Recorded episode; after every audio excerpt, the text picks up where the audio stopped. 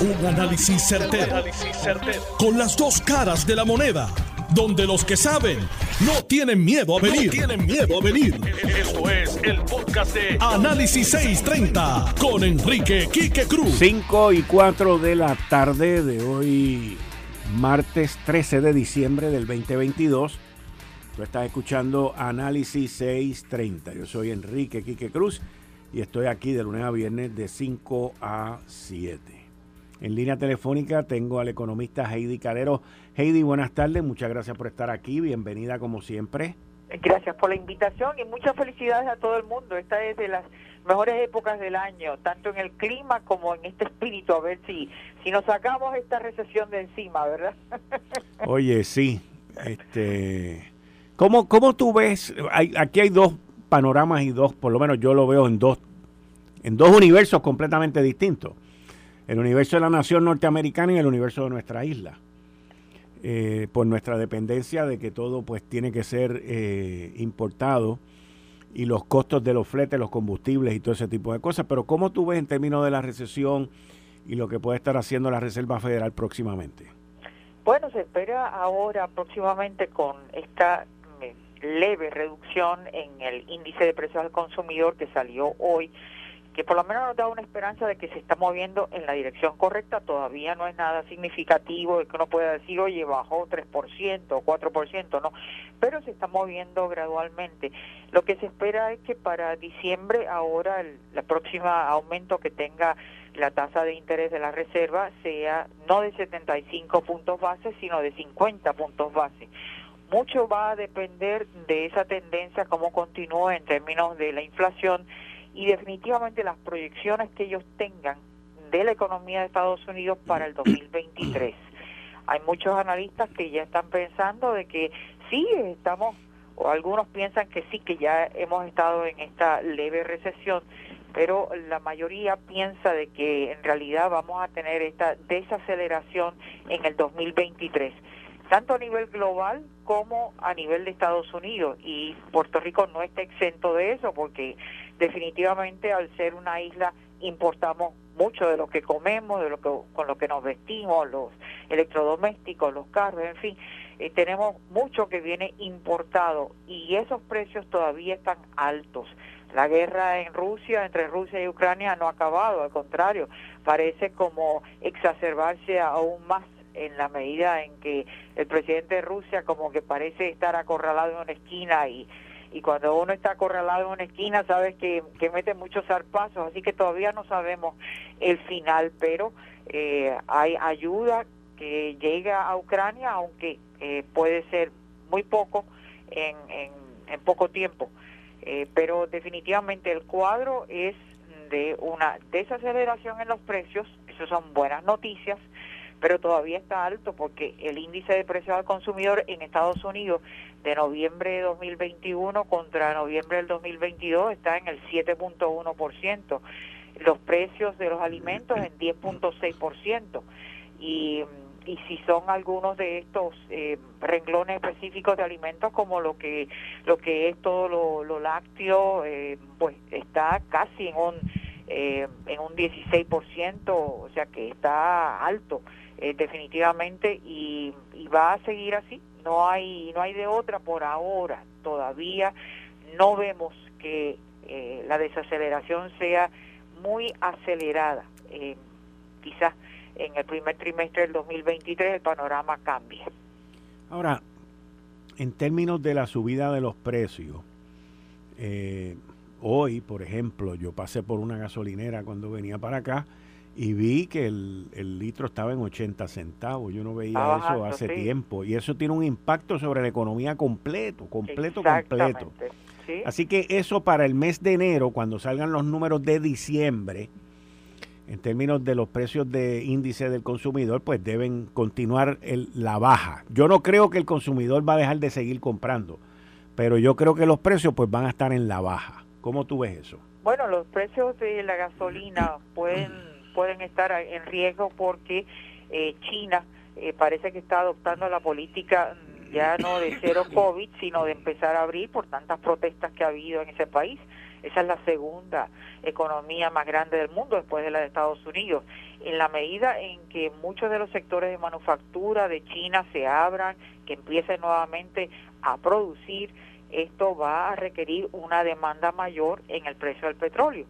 Eh, y eso pues definitivamente puede estar impactando. Acuérdate que vamos a estar en pleno invierno y encima de eso un aumento en la demanda eh, por petróleo eh, de China y, y no es solamente Rusia la que le va a estar cubriendo todas las necesidades de petróleo de, de China. Así que eso pues puede ser uno de los elementos y el, el otro es cómo se agudiza más todavía ese, esa guerra entre Rusia y Ucrania y cómo reacciona, porque es que Europa no se puede deslindar eh, así mm, tan mm, a rajatabla, como decimos aquí en Buen Castizo, de ese petróleo ruso, al igual que del gas natural, porque es que ellos tienen una gran dependencia y un invierno crudo que viene ahora.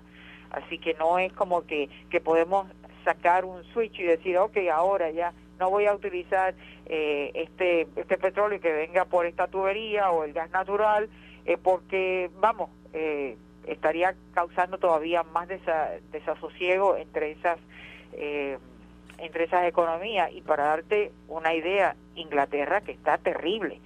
Eh, ahora mismo anunciaron que estas son las enfermeras que son del eh, de este Royal este, College of, Nurses que eso no han en, en 41 años nunca han estado en, en huelga y decidieron irse ahora eh, porque la inflación allí en octubre estaba en 11.1%. Así que a eso le van a seguir no solamente las enfermeras, sino también lo que son eh, de los trenes, lo de trabajadores de correo, los, eh, los que guían ambulancias. O sea, es, una, una es un, un gran descontento que hay y eso es Inglaterra, así que aquí tenemos relativa estabilidad comparado como eh, y tenemos un clima muy agradable. Ahora, eh, en, en términos de la inflación aquí en Puerto Rico y de cómo el gobierno lo quiere atajar solamente con los servidores públicos dándole bono por la izquierda, derecha y perfecta. Ay, Dios mío. Sí, total, ya la Junta le dijo que no. Todavía no se han dado cuenta que este es un país quebrado y que la que rige aquí es la Junta no sé, pues, al buen entendedor pocas palabras basta, ¿tú no crees? Si queremos salir de la Junta, pues mira, vamos a tener un poco más de disciplina en saber cómo administramos los ingresos y los gastos de este gobierno. Y parece que no aprendemos la lección, porque a todo es alguien alguien eh, eh, un grito por allá, pues enseguida ah, hay que hay que cubrir esa necesidad. Y tú y yo seguimos pagando y la clase media se sigue achicando y achicando porque ya está asfixiada por todos lados y no tiene ese alivio, ni un alivio contributivo, ni un alivio en términos de inflación y muchísimo menos un aumento en salario que compense por este costo de vida. Pero el comportamiento que yo veo por parte de la clase política en Puerto Rico, nosotros estamos destinados a, fallecer de nuevo en otra quiebra. Pero yo creo, no sé, escucho mucho de eso, pero es que yo creo que es peor que eso, Quique. Es que yo creo que no vas a tener ninguna otra oportunidad porque no te van a dar más oportunidades de quiebra. Ahora te tiraron el salvavidas, porque eso fue una ley específica para eh, Puerto Rico, que es eh, la ley de promesa del 2016, pero que no se cuenten, no sigan durmiendo de ese lado, ah, sí, vamos para otra quiebra, nos van a ayudar. No, está bueno ya, señores, despierten, eh, que esa ley fue una ley muy específica para eh, que Puerto Rico se pusiera sobre sus pies, pusiera la casa en orden y gustenos, gustenos o no nos guste, eh, por lo menos algo de disciplina hay, alguna renegociación de la deuda pública hay, no necesariamente eh, en todos los términos que quisiéramos verlo, pero, pero algo se ha logrado, ¿no? Esperemos que la que nos falta ahora, bien importante, la Autoridad de Energía Eléctrica, que no vengan con con otra de esas clausulitas de que si hay un exceso de, de ingresos que ahora pues se van a distribuir entre los bonistas o entre algún otro sindicato que decida eh, pues eh, renegociar mediante chantaje, porque eso es un chantaje, ah, pues yo te endoso tu, tu plan fiscal para la Autoridad de Energía Eléctrica y a cambio, pues, pues tú me das esto, de lo que venga de un posible aumento. Eh, pero, pero oye, ese es el capitalismo, eso es lo que se negoció, yo creo que ya hay que pasar la página y dejen de estar hablando de seguir dándole bonificaciones a los empleados públicos, porque aquí, oye, somos muchos los empleados y no todos están teniendo bonos.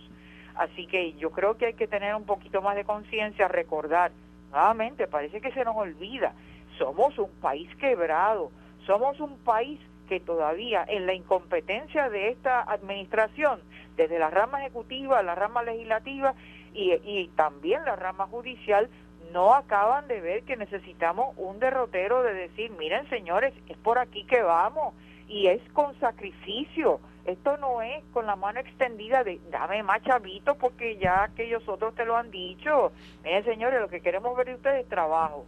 Oye, al buen entendedor pocas palabras bastan. A mí me da vergüenza ajena. No, no, es impresionante. Es, es, impresionante. Específicamente cuando, si vamos a hablar de servidores públicos, hay otros sectores de servidores públicos que están más necesitados y que están condenados a la pobreza. Los de la salud, los maestros, los maestros, policías, este, los, policías retirados, los maestros retirados que no reciben que no reciben seguro social y que bajo el desastre que se organizó en esta isla en el 2014 bajo la administración de Alejandro García Padilla le quitaron a los maestros retirados la aportación del que el gobierno da al plan médico. Entonces, esa gente, esos maestros retirados que no reciben seguro social, que están condenados a la pobreza, pues no, no cuentan para nada, para nada. Y entonces los que están, los que reciben seguro social, los que tienen plan médico, a esos le siguen dando dinero. O sea, es una cosa tan y tan demente que no hace sentido.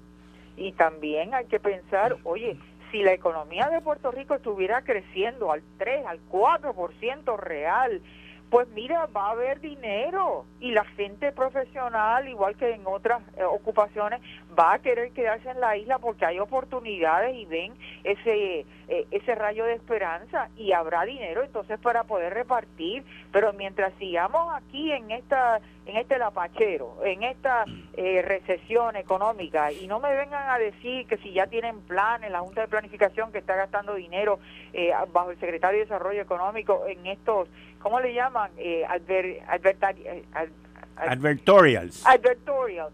Por Dios, hello. Eh, yo creo que, que, nos merecemos un poquito más de respeto eh, en términos de, de qué es lo que se tiene que hacer. Y yo, fíjate, no, no pido que tengamos aquí el, el majestuoso plan, pero chicos, por algún lado tienes que empezar dame por lo menos un rayito de, ok, pues mira, vamos a ver qué actividad económica es la que queremos. Si es turismo, métete en turismo, pero tienes que tener una infraestructura también y tienes que tener un plan de cómo hacerlo y cómo vas a tener el personal educado, porque no es meramente, oye, guiar un, taxi y nada, pues yo quiero que esos taxistas también sepan de la historia de este país, que rica, pero que somos ignorantes. Eh, eh, otra vez volvemos al mismo tema, es educación, educación pública, tiene que mejorar, Dios mío, esto no es cuestión de dinero, es cuestión de enfoque, es cuestión de, de una disciplina, de saber qué es lo que queremos estar enseñando para no tener analfabetas aquí funcionales. Ese es el reto, ese es el gran reto. Gran reto, gran reto, y lo hicimos anteriormente aquí, que yo rehuso pensar que, que otra vez estamos como tan, eh, tan desvalidos, tan incapacitados, tan... Eh, que nada más ahora estamos esperando como los pajaritos que nos echen la boca en, en la que nos echen la comida en la boca que, que, tenemos que estar con la mano extendida porque lo único que podemos hacer es criticar y protestar. Miren señores hay que ponerse a trabajar no hay de otra. Lo hicimos anteriormente. Qué pasa ahora ahora te pagan por no trabajar. Y más pues ese es el problema. Pues mira eh, hay que decir gracias pero no gracias a esos fondos federales que parecen el espejismo, que es la solución de todo. Gracias, pero no gracias. Especialmente vamos a utilizar esos fondos para infraestructura, vamos a ponernos de pie para que este, este país pueda competir de tú a tú, vamos a acabar ya de, renegociar la deuda pública esta con la Autoridad de Energía Eléctrica, pero oye, tampoco vamos a entregar las llaves y la casa, porque entonces, ¿qué vamos a hacer? Eh, eh, pobres con, eh, con un sistema de energía eléctrica, ¿quién lo va a pagar? Porque estamos una, un país de pobres, de viejos, acabemos de entender eso. Eh, no sé, es, es como que estamos arando en el mar. Sí, sí. Y los que tienen las redes y los pescaditos no nos miran. No, es que desafortunadamente la gancería es la orden del día, es como eh, cómo vamos a obtener pues pues lo último eh, con dinero fácil, eh, eh, fatal, es fatal, Dios mío. Este no es el Puerto Rico que tú y yo nos creamos. No, no. Heidi Calero, como siempre agradecido, muchas gracias, feliz Navidad. A la, a la orden siempre igual. Bien, muchas gracias. Ahí ustedes escucharon al economista Heidi Calero. Mire, más bonos, más bonos y más bonos. Entonces, uno tiene, sí, responsablemente, que mirar cuáles son las necesidades de los servidores públicos. Y en este caso, estamos ignorando completamente, completamente a los maestros retirados. Que en el 2014 le quitaron, es un acto, eso es una cosa de loco. Le quitaron la aportación al plan médico. Le quitaron otros bonos y otras cosas. Y hoy los maestros retirados están pidiendo que se les devuelva algo. Maestros que están condenados a la pobreza, señores, condenados a la pobreza. Mientras tanto, el dinero se reparte en otras cosas y en otros sitios. Entonces, me pueden decir, bueno, lo que pasa es que estos bonos son un one shot deal, esto es una vez. Y si le damos X cosas a los maestros retirados, pues los tenemos que dar eh, por más años. Bueno, pues ¿por qué no lo damos por un año también? Miren, este año tenemos este, este dinero y lo vamos a dar. Y si el año que viene tenemos un excedente, pues lo vamos a dar. Pero es que tenemos que tener una conciencia, señores. Tenemos que tener una empatía hacia los más necesitados en esta isla. Hacia aquellos servidores públicos como los maestros que no reciben seguro social que la gran mayoría de los maestros de los que yo estoy hablando retirados, lo que reciben de pensión es una miseria. Una miseria. Y entonces, sin embargo, que by the way, los retirados votan igual que los no retirados, para que estemos claros. Si lo que estamos buscando es el voto. Pero también tenemos que buscar el llenar las necesidades de aquellos que más necesidad tienen. Y yo creo que en Puerto Rico no existe un sector que le ha servido bien a Puerto Rico como los maestros del sistema público, los ya retirados, que por idioteces y estupideces de los políticos de los principales dos partidos en Puerto Rico nunca recibieron la oportunidad de tener seguro social y se le quitó la aportación al plan médico en el 2014. ¿Qué ser humano puede hacer una cosa como esa? ¿Qué ser humano puede hacer una cosa como esa? O sea, son cosas descabelladas. Pero vamos a olvidarnos del que lo hizo. Vamos a pensar en el que lo puede arreglar. Que es el que está ahora mismo en el poder, Pedro Pierluisi. Vamos a pensar en el que puede hacer algo, en que puede hacer la diferencia. Y si el dinero no lo tiene todos los años, que lo ofrezca como acabo de decir ahora. Miren, el año que viene, efectivo enero primero, por 12 meses, los maestros van a tener tanto para aportación del plan médico. Lo que sea. Pero no podemos. Es que no es responsable ignorar una situación como esa. No es humano ignorar una situación como esa. Mi solidaridad, mi solidaridad Y mi apoyo a todos los maestros retirados que no reciben seguro social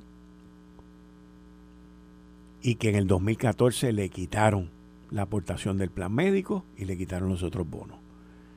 Y seguiré jorobando a través de este medio y hoy lo dije en Lo sé todo en el canal 4, fui claro y continuaré haciéndolo de nuevo. Cada vez que tenga la oportunidad de hacerlo. Hablé con Víctor Bonilla hoy de la Asociación de Maestros y se lo dije. Él está claro en mis palabras. Y voy a seguir jorobando hasta que se haga lo correcto, lo responsable, lo digno, lo humano. Lo humano. En otro tema que está pero que bien calentito y lo voy a discutir con el licenciado John Mott, que ya está aquí conmigo, estoy seguro que esta noticia que voy a comentar ahora, antes de irme para la pausa, él la vio, aun cuando vamos a hablar sobre el arresto que se hizo sobre este individuo de las criptomonedas en Bahamas, y que ha empezado a salir todo el desastre financiero que ese individuo ha hecho, hay otra noticia a nivel mundial que está acaparando los principales medios. Tiene que ver con la guerra de Ucrania y Rusia. Últimamente en algunos medios yo estuve leyendo durante estos últimos días que el ejército ruso o el bombardeo ruso ha ido ganando terreno y que en, términos no de terreno, no de tierra, pero en términos de que el ejército ucraniano estaba perdiendo gente. O sea, se los están matando. Y que al paso que iban, el otro, el ruso, es tan grande que no por destreza ni por inteligencia, pero por masa, pues podía continuar ganando la guerra. ¿Y a dónde fueron? A donde mismo vamos nosotros. Cada vez que nosotros tenemos aquí un lío, ¿a dónde vamos? A Estados Unidos. ¿Y los ucranianos a dónde fueron? A Estados Unidos. ¿Y qué le dijeron a los gringos? Necesitamos que nos provean con la joya de la corona. ¿Cuál es la joya de la corona? Se las voy a explicar cuando regrese de la pausa, porque la joya de la corona que los ucranianos le pidieron a los americanos es una joya tan y tan y tan y tan importante que a través del proceso de aprobación el presidente Biden tiene que dar el visto bueno. Y eso se está hablando ahora mismo. Ahora mismo. Y cuando regrese estoy con Mod con esa noticia y con la de las criptomonedas. Eh, estás escuchando el podcast de Noti1. Análisis 630 con Enrique Quique Cruz. Eh, que tú y yo estábamos hablando fuera del aire, que solamente fuera de los Estados Unidos existen en dos lugares. Uno es en Israel y en otro es en Arabia Saudita, pero el más famoso que se ve permanentemente siendo utilizado, que es lo que se conoce como el Iron Dome, que es este domo de protección a Israel, eh, y, nosotros lo hemos visto, o sea, usted lo busca en YouTube, el sistema de defensa, cuando vienen de allá de, Palestina y le zumban 500 cohetes de eso y de los 500 cohetes logran tumbar 497, pero se le, se le cuelan tres, obviamente. Pero la defensa es una cosa impresionante y el sistema es impresionante. Y los ucranianos le han pedido a los Estados Unidos que le provean el sistema Patriot para defender sus plantas eléctricas, principalmente porque Rusia ha atacado y los ha dejado sin electricidad en muchas áreas y estamos de camino, como tú siempre mencionas, pues en un invierno que viene por allí. Allí los inviernos son completamente distintos a lo que nosotros conocemos. Y entonces los Estados Unidos está considerando seriamente, el secretario de Defensa se entiende que está a favor. Y esto llega a un nivel que el presidente Biden lo tiene que aprobar. Eh, sí, y hay otra pregunta. Que, o sea, siendo historia, esto viene del famoso Star Wars de Ronald Reagan en los 80 y eh, se primeramente se puso en utilización en la guerra, la primera guerra del Golfo en 90-91. Israel le ha puesto sus, su, este, ¿cómo diríamos? Sus mejoras al sistema pero el problema del sistema Patriot, uno, es que lo vayan a capturar los rusos o los chinos. Y dos, que probablemente las personas que lo estén manejando tendrían que ser soldados norteamericanos. Y eso crea un problema. Porque si muere un soldado norteamericano ahí, se forma el, el, lío de los pastores. Eh, había un primer ministro de Alemania que una vez le preguntaron en los años 50 que cuántos norteamericanos se necesitaban en, en, Alemania para defender contra los rusos. Y dijo, uno. Y que muera bien rápido. Porque ese es el punto. O sea, un soldado muerto norteamericano es un mártir. Y la tiranía de los mártires es fuerte. Eso es uno. Dos.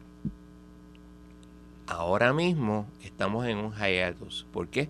Porque estamos en invierno y usualmente tú no haces guerra en invierno, usualmente. Hay sus excepciones. Los rusos invadieron en febrero, que es el crudo, el mes más crudo del invierno en todas partes. Pero este, veremos a ver qué es lo que hacen los, ucranianos. Y yo estoy de acuerdo contigo, con toda probabilidad se le provean algunas de esas baterías, porque son baterías. Son literalmente parece una caja cuadrada bien grande. En un camión. En un camión. Y de ahí salen los misiles a interceptar los otros misiles. Y, es una cosa que es completamente automática. Es un radar.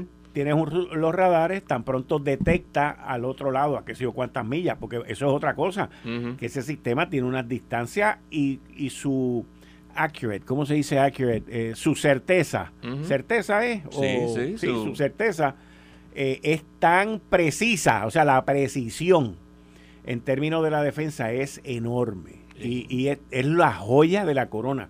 La preocupación que tienen los Estados Unidos fue la que tú mencionaste, es que esto caiga en manos rusas, que si cae en manos rusas va para manos chinas. Y entonces ellos tendrían la tecnología. ¿Quién produce esto? Una compañía, by the way, que en tecnología lleva mil años. O sea, yo me acuerdo de esta compañía que fueron los que, los que crearon las primeras computadoras. Te estoy hablando de los 80. Que yo... ¿Quién era? Raytheon. No, Raytheon es... O sea, hablando de joya de la corona. Exacto. Eso es de lo Por cierto, no sé si viste, cambiando el tema un chispito. Por primera vez ha habido un test de fusión nuclear. Lo vi, pero no lo leí. yo sí lo leí. Esto se crea a base, eh, todo el mundo conoce la división del átomo. En esta no se divide el átomo. Esta es como que se añade se hace a base de láseres. Pero eso, el láser eh, tiene un consumo de energía enorme. Esta es la primera vez que hubo más energía creada de la que se usó para crearla. Ok. Que es la primera vez en la historia. Siempre se ha hablado sobre la fusión como la, eh, la gran idea para, para las ciudades. Pero esta es la primera vez que se logra. Y fue en un laboratorio del Department of Energy, para que tú veas. Ok. Y eso es un tremendo avance porque es energía limpia. Claro, hay que monitorearla, etcétera, etcétera. Y va a haber siempre gente, no, que si eso es un arma nuclear, bla, bla, pero, pero es un futuro prometedor. volviendo a lo de Raytheon, eh, y cuando digo las primeras computadoras, no necesariamente fueron las primeras computadoras, pero te digo las primeras computadoras que yo vi que yo las vi en 1980. Sí, o sea, así fue cuando salieron. Y, y, Raytheon fue quien hizo las primeras computadoras, y te lo digo porque... Y de computadoras estamos hablando de personal computers. Estoy, bueno, en aquel momento no eran personal computers, eran, eran para un negocio porque eran las computadoras que American Airlines usaba en los mostradores. Ah, bueno. Que los monitores, inclusive, eso no tenía color ni nada, las letras eran verdes con un fondo negro. Pues yo quiero hacerlo bien claro, estos son portátiles en términos que tú puedes cargar con ellas. En estas no. Estas no. No, estas, estas no tenían su propio disco, sino que había un centro de donde llegaba la información y de ahí tú sacabas la información. Un terminal, eso mismo, eso es lo que se llama. Terminal, ok. Porque hay que recordar que las primeras computadoras fueron los años finales de los 40. Correcto. Que se usaban para el weather. Que eran IBM, que eran del tamaño de un edificio casi.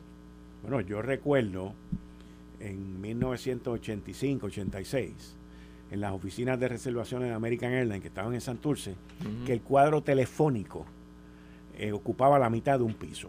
Sí. Y recuerdo luego en el año 2000, el cuadro telefónico era el tamaño de una maleta. O sea, todo esto pues son avances tecnológicos. Y, estás hablando de 85-86, te voy a dar una cosa que me pasó a mí. Cuando yo estaba, el, otro día fue el aniversario del digo, el otro día no, va a ser ya mismo el aniversario del fuego del DuPont, un caso donde yo trabajé. Yo recuerdo que vinieron abogados de específicamente del área de Nevada y que traían su propia computadora, era una maleta, pero era portátil. Y eh, no tenían su disco duro, tenían lo que llaman dual floppies. Ajá. Después fue que vino el disco duro y ahí fue la primera vez que yo empecé a usar computadoras para word processing y todo lo demás. Eso fue para... 89. 89, exacto. El fuego fue del 89, en el 89. diciembre 31 del 86. 86 fue. Yo creía que había sido en el 89. En el 91 se acabó, la, el 97% de la litigación se acabó. Y ahí se repartió el 97% del dinero. Hubo un dinero que después se repartió, pero fue por una litigación pequeña de seguros, etcétera, que se siguió. Porque el, el, al hotel le denegaron póliza. Y entonces, pues, como parte de la transacción, se le dio esas causas de acción al, al, comité y el comité siguió los pleitos. Te pregunto, este individuo ¿Cómo que se llama? Samuel Bankman Fried. Usa un, slash. De la película, digo, que la película, es una película, parece que es lo que estamos viviendo con Es este casi una película. Pero de la compañía FTX. FTX y Alameda. Y Alameda. y que sus oficinas estaban en, en en Bahamas eh, le donó al Partido Demócrata en las elecciones más de 50 millones de pesos, repartía billetes a todo lo que da.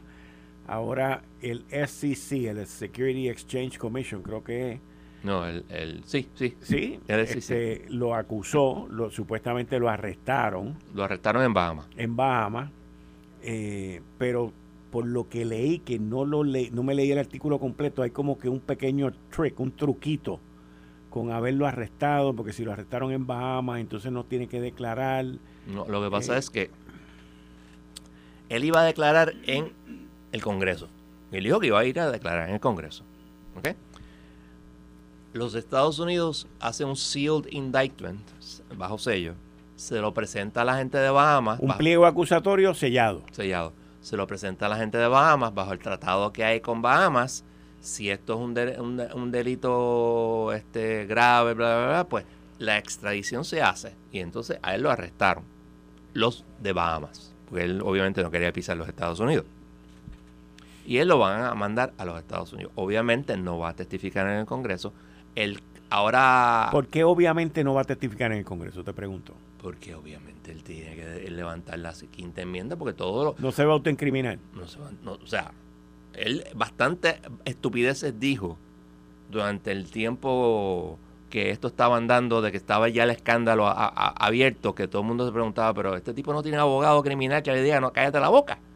Pero, bichón, eh, no es ni ahora ni, ni, después. El asunto es que no va a declarar, sí declaró el ahora presidente de FTX, el chairman, que está en quiebra, y él dijo que esto es el desastre más era un desastre, eso sí que yo lo vi. Y el hombre estuvo envuelto en lo de Enron. O sea, el hombre fue como, digamos, el, receiver, entre comillas, de Enron. Y, eh, él dice que esto está peor que Enron, en términos del, del mal manejo, etcétera, etcétera. Pero vamos al indictment. Ahí usaron la clásica, conspiración y el delito, conspiración y el delito, conspiración y el delito. El primero es Conspiración, defíneme conspiración. conspiración es cuando eh, dos o más personas se ponen de acuerdo para hacer algo que es ilegal. Algo que es ilegal. Conspiración, pues. Es 18 USC 371, para los que quieran leerlo en, detalle. Pues entonces, eh, en la primera eh, se dice que él tomó dinero de FTX, que era el exchange, para pagar deudas de Alameda eso estaba prohibido. Para que la gente entienda lo que es el exchange, es este mecanismo donde la gente deposita ya sea cripto o dólares, y ahí se lleva a cabo el intercambio. El intercambio de... Es como una casa de cambios. Exacto. El cripto es una moneda que no tiene el vaqueo de una nación, y que tiene el valor que le escriben los que lo compran y lo venden. Correcto, pero, pero este FTX Exchange, que se llama FTX, FTX, es una casa de cambio. Una casa de cambio. Y esa casa de cambio, pues, eh, genera dinero por depósitos que la gente hace para intercambiar. Exactamente. Ahora, al otro lado, este individuo también tenía un fondo de inversiones que se llama Alameda. Alameda. ¿Ok? Y entonces lo que se le está diciendo a él es que él sacaba dinero del, del, del exchange, de la casa de cambio, dinero que estaba depositado en cuentas de gente y que no era de él. y que no era de él y, que no habían dado la autorización porque hubo gente que dio la autorización porque ellos también. no podían porque los reglamentos de FTX prohibían ese tipo de, transacción no podían no podían pero yo tengo entendido que había una gente que, puede que hayan dado su consentimiento que dieron su consentimiento podría ser pero estaba prohibido por la, lo, lo bailos de, de, FTX. Entonces, la segunda, el segundo grupo, es proveer información falsa a los que le prestaban a Alameda, en términos de lo cual era lo, lo que había, el dinero que tenían. Eso es otro delito, par de delitos. El tercer grupo es Commodities Fraud, que es cogieron dinero de FTX que estaba depositado y lo usaron para Alameda. Suenan parecidos y es el mismo movimiento, pero una ley diferente. Entonces, hay otra más. así. Ah, Proveer información falsa y misleading es, la, es que puede llevarte a error sobre la, las lo que había las finanzas de FTX. Porque obviamente si el dinero se había movido a otro lugar, ese dinero no estaba ahí. Hay otro interesante que es este money laundering, que es pues ocultaban ese, ese movimiento que era ilegal, por lo tanto es el money laundering y este es el que más me gusta. No sé si lo habías visto. Dime conspirar para defraudar a los Estados Unidos en violación del el Campaign Finance Laws. Conspirar para defraudar a los Estados Unidos de América y violar las leyes de financiación de campañas. Por eso fue que metieron a Joseph Fuentes, por no hacer unos informes. Tiene que ver con eso por ahí también.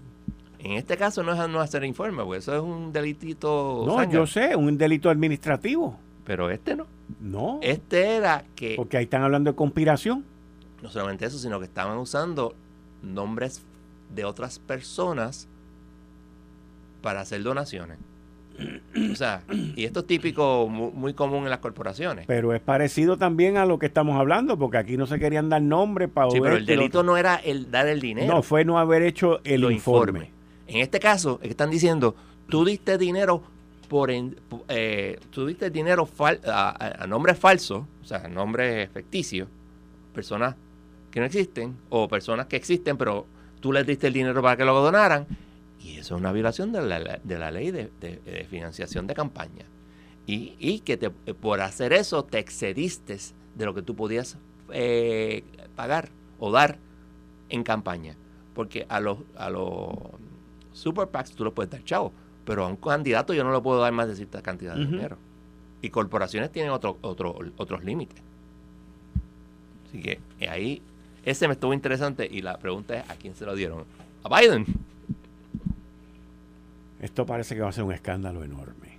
Este es un escándalo en gran medida, y te voy a decir, esto me recuerda mucho, en un sentido muy diferente, pero me recuerda, por lo que te voy a decir, al asunto de Elizabeth Holmes.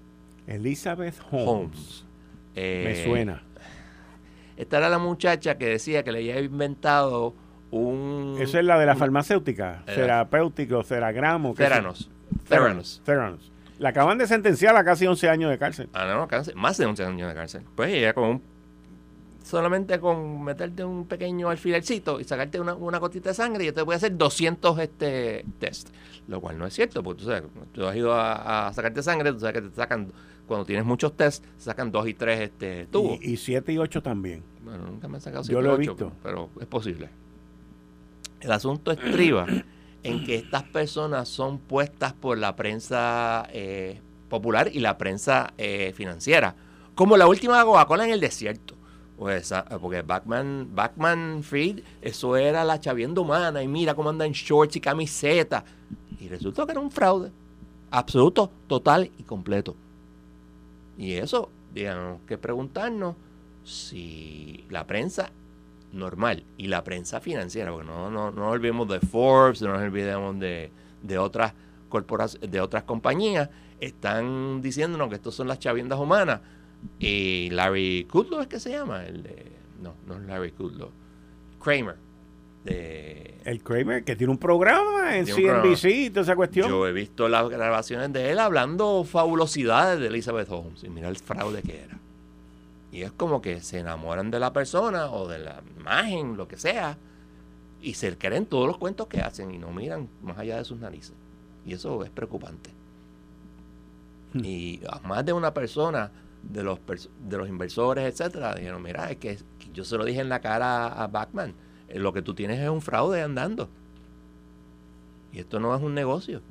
Y el problema del cripto y es interesante porque eh, no se ha legislado mucho en el nivel del Congreso, en parte porque él daba chavo, y me imagino que daba chavo a ambos partidos, para evitar que lo estuvieran... Eh, eh, Fiscal, que lo fueran a fiscalizar. Exacto.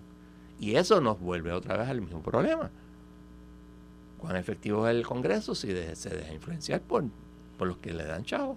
Una cosa que te dan chavo, otra cosa que tú eh, este, mira, te hagas de la vista larga o interrumpas investigaciones.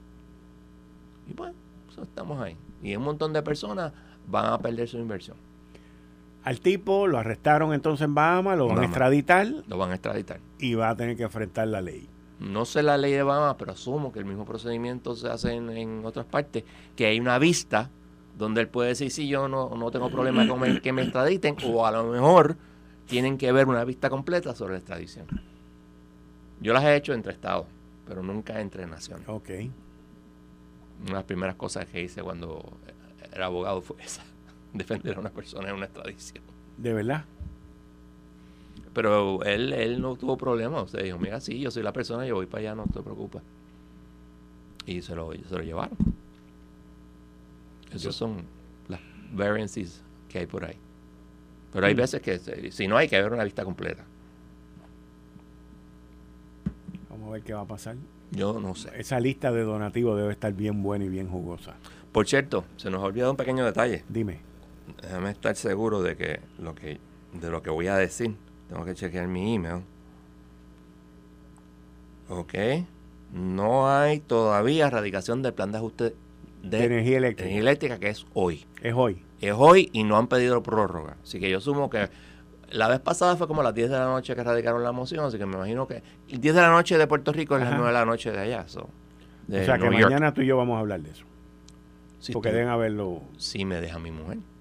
Bueno, le pedimos permiso desde Tienes que pedirle permiso tú personalmente. Le pedimos permiso desde ahora. Hablar mañana si presentan el plan de ajuste de la autoridad energética. Eh, yo estoy casi seguro que lo van a presentar. Ellos dijeron una moción. Ellos estaban listos para presentarlo pero que querían unos días por unas cositas zánganas. Y pues la juez le dijo, ¿Tú crees que en ese plan de ajuste ya resolvieron con los acreedores de combustible? No creo. Con los de combustible. No, con los de combustible ya está resuelto. A eso es a lo que voy. Ah, sí. ¿Crees que en este plan de ajuste añadan otras, otros acreedores? Puede que sí, pero probablemente no. Ok. Este, porque el problema es que, fíjate, porque yo, yo hubiese pensado, y todavía lo pienso, que pidieron más días porque estaban en negociaciones a ver si podían añadir más gente, más acreedores. Es posible, Eso es lo que yo hubiese pensado. Recuerda que aquí, a diferencia del plan de ajuste del gobierno, donde había montones de clases y montones de acreedores, aquí hay montones de acreedores en términos que son un grupo bonista, un grupo que es este no asegurado, un grupo que es este los, los fuel lines eh, el Autier, que es no asegurado también, y este el retiro, que no es asegurado, pero se entiende que es un grupo aparte. No hay tantos como para tú poder hacer acuerdo con muchos de ellos. Puede ser que con el retiro hayan, hagan un acuerdo porque en el documento que presentaron sobre los fuel lines se habla sobre que ellos iban a, a pagar sobre los net eh, earnings y los net earnings se definían como el pago de, los gastos y aportación al retiro. Ok. Entonces, que en ese sentido, pues, este, habría ese, ese asunto. Vamos a ver. Licenciado John Mott, como siempre agradecido, muchas gracias. Le pedimos públicamente a la señora Mott que mañana le dé una oportunidad de hablar un ratito por teléfono si es que se presenta el plan de ajuste. Pero muchas gracias. muchas felicidades, by the way. Gracias, igual. Bien, ahí ustedes escucharon al licenciado John Mott, que está conmigo todos los martes a las 5 y 30 en la sección Ley Promesa 630. Y hoy nos dio una clase de cripto y de el tipo este que va preso. Ya, vamos a ver. Yo, esa lista de donantes, de gente que él repartió decenas de millones de dólares, principalmente, me imagino, deben ser demócratas. ¿Y cuánto habrá donado a la campaña presidencial? Vamos a ver. Esto fue el, podcast de Notiuno. Análisis 630 con Enrique Quique Cruz. Dale play a tu podcast favorito a través de Apple Podcasts, Spotify, Google Podcasts, Stitcher y notiuno.com.